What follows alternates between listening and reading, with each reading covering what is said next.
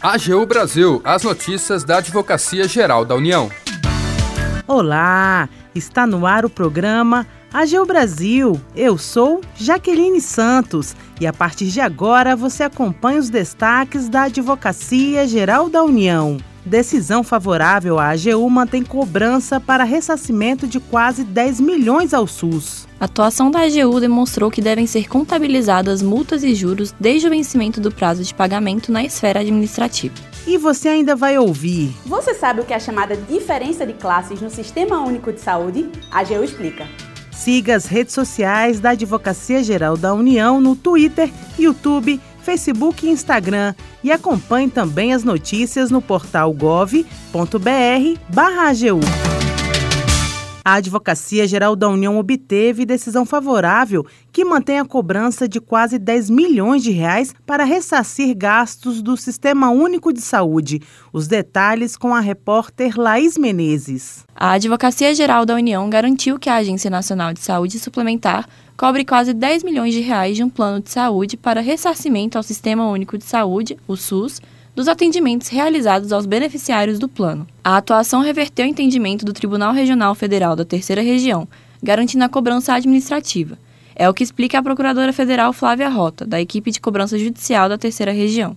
Os embargos declaratórios opostos pela ANS foram providos pelo TRF3 com efeitos infringentes para reconhecer a impossibilidade de exclusão de juros de mora durante o contencioso administrativo nos processos de cobrança de crédito das operadoras de saúde pela ANS decorrentes de ressarcimento ao SUS. A cobrança era questionada por uma operadora de plano privado que vinha tentando invalidar a medida na justiça. A empresa chegou a obter decisão favorável, mas a AGU recorreu e garantiu a revisão do entendimento anterior, mantendo a incidência de juros moratórios conforme indicado na cobrança original como destaca a Procuradora Federal Flávia Rota.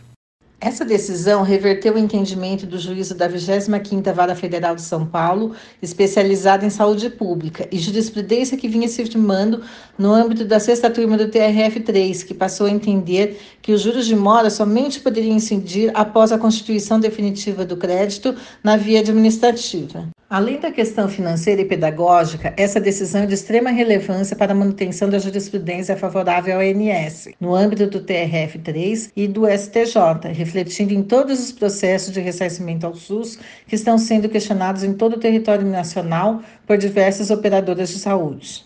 A atuação da AGU garante assim a cobrança de 9 milhões e 700 mil reais da operadora de plano de saúde para ressarcir os gastos do SUS. Da AGU, Laís Menezes.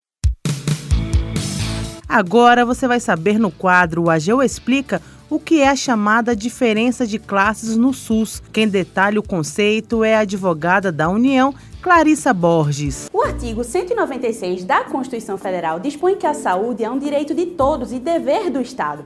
Para efetivar esse direito, o Sistema Único de Saúde foi criado. Segundo o artigo 4 da Lei 8080, o SUS consiste num conjunto de ações e serviços de saúde prestados à população através dos órgãos das entidades estaduais, municipais e federais, pela administração pública direta e indireta e pelas fundações mantidas pelo poder público. Desse modo, quem executa o Sistema Único de Saúde é o poder público, mas nada impede que instituições privadas em caráter complementar também façam parte do SUS. Como o Estado brasileiro não possui condições de cumprir a determinação da universalidade da saúde, ou seja, não possui estrutura suficiente para atender toda a população, as instituições privadas são chamadas a participar do Sistema Único de Saúde. Nesse caso, o poder público irá transferir recursos públicos para os hospitais privados para que eles possam atender gratuitamente a população. Mas é importante ficar claro que a participação das instituições privadas só acontece em caráter complementar e quando as instituições públicas não conseguem atender a demanda da população.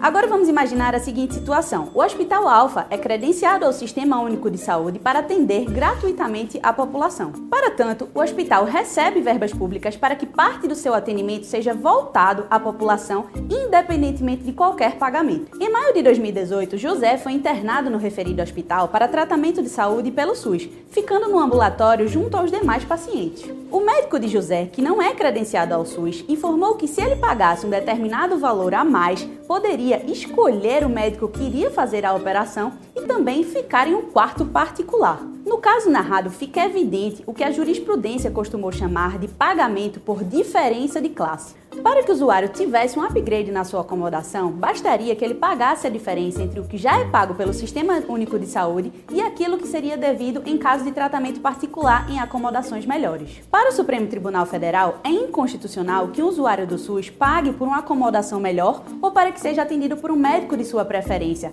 ou seja, é vedada a chamada diferença de classe. Nesse sentido, para o tribunal, essa hipótese subverte a lógica do sistema, em especial o princípio da equidade. Se fosse permitida a diferença de classes, haveria o risco dos hospitais públicos piorarem as suas enfermarias e as estruturas hospitalares, de forma a constranger o particular a pagar por condições mais dignas.